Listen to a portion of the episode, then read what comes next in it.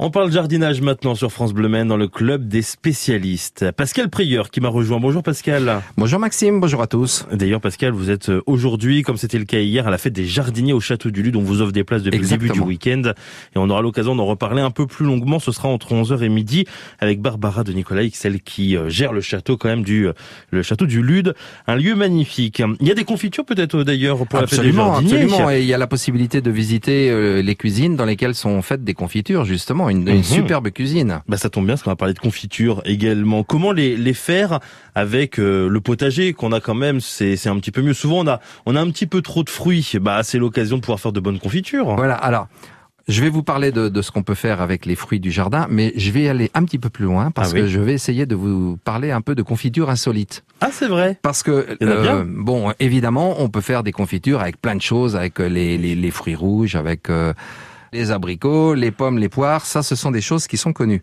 Bon, on peut faire des choses qui sont un petit peu plus insolites en mélangeant euh, kiwi, pomme euh, et cannelle par exemple, euh, ou rhubarbe, banane, ça c'est déjà un petit peu moins classique, plutôt que d'acheter des choses. Si on allait les récolter nous-mêmes, ah oui. On peut les récolter dans le jardin, mais on peut aussi les récolter dans la nature. Vous pouvez par exemple récolter les baies de sureau. Alors en ce moment, les sureaux sont en fleurs. On peut faire plein de choses avec le sureau, énormément de choses on peut faire de délicieuses gelées. On peut le faire également, c'est bien connu, avec les mûres. Oui. On peut le faire avec les cormes. Alors les cormes, ce sont les fruits des cormiers. Mais il y a plein de cormiers mmh. différents. Beaucoup de gens ont des maonias également dans leur jardin. On peut faire des confitures avec des maonias, avec des berbéris, avec de l'aubépine, avec de l'aronia, avec des amélanchiers. Et tout ça, ce sont ou des plantes qui poussent dans les jardins ou des plantes qui poussent dans la nature. Donc, rien à acheter. En gros, déjà, tout ce qui est de la famille des rosacées, les plantes à cinq pétales, on peut euh, permettre de, faire euh, de la confiture. Mmh.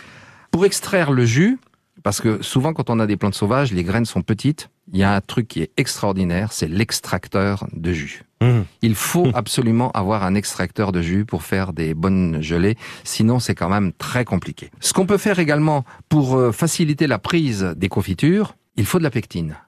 La pectine, on en trouve dans les pommes, par exemple, dans les épluchures de pommes ou de poires ou dans les trognons. Mmh. L'idéal, vous faites une petite compote et vous laissez les peaux et vous euh, mixez ça bien comme il faut et vous rajoutez par, vous rajoutez par exemple au, jus de, vos baies de sureau. D'accord. Alors moi je le fais, je fais à peu près une proportion de 20%. Pour toutes ces plantes-là, pour le mahonia, la même chose, 20% de pommes.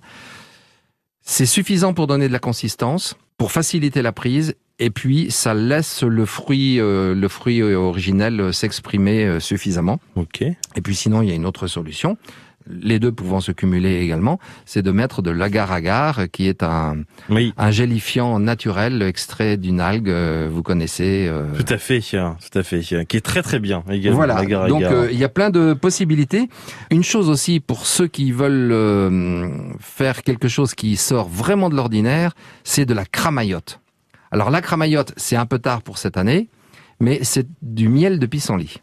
D'accord. En fait, ça a le goût du pissenlit, ça a la couleur du pissenlit, ça a la saveur du pissenlit, mais ce n'est pas du pissenlit. bon. Et c'est extraordinaire. Il faut 365 fleurs et vous faites une confiture, une gelée qui a vraiment l'apparence et pratiquement le goût du miel. Ça s'appelle la cramaillotte. Voilà pour tous ces conseils vraiment pratiques. Et puis si vous avez envie de manger des confitures, le Château du Lude, la fête des jardiniers, tout au long de la journée. Et vous y retrouvez en plus Pascal Prieur. Vous avez de la chance. Merci beaucoup Pascal. Au revoir Maxime.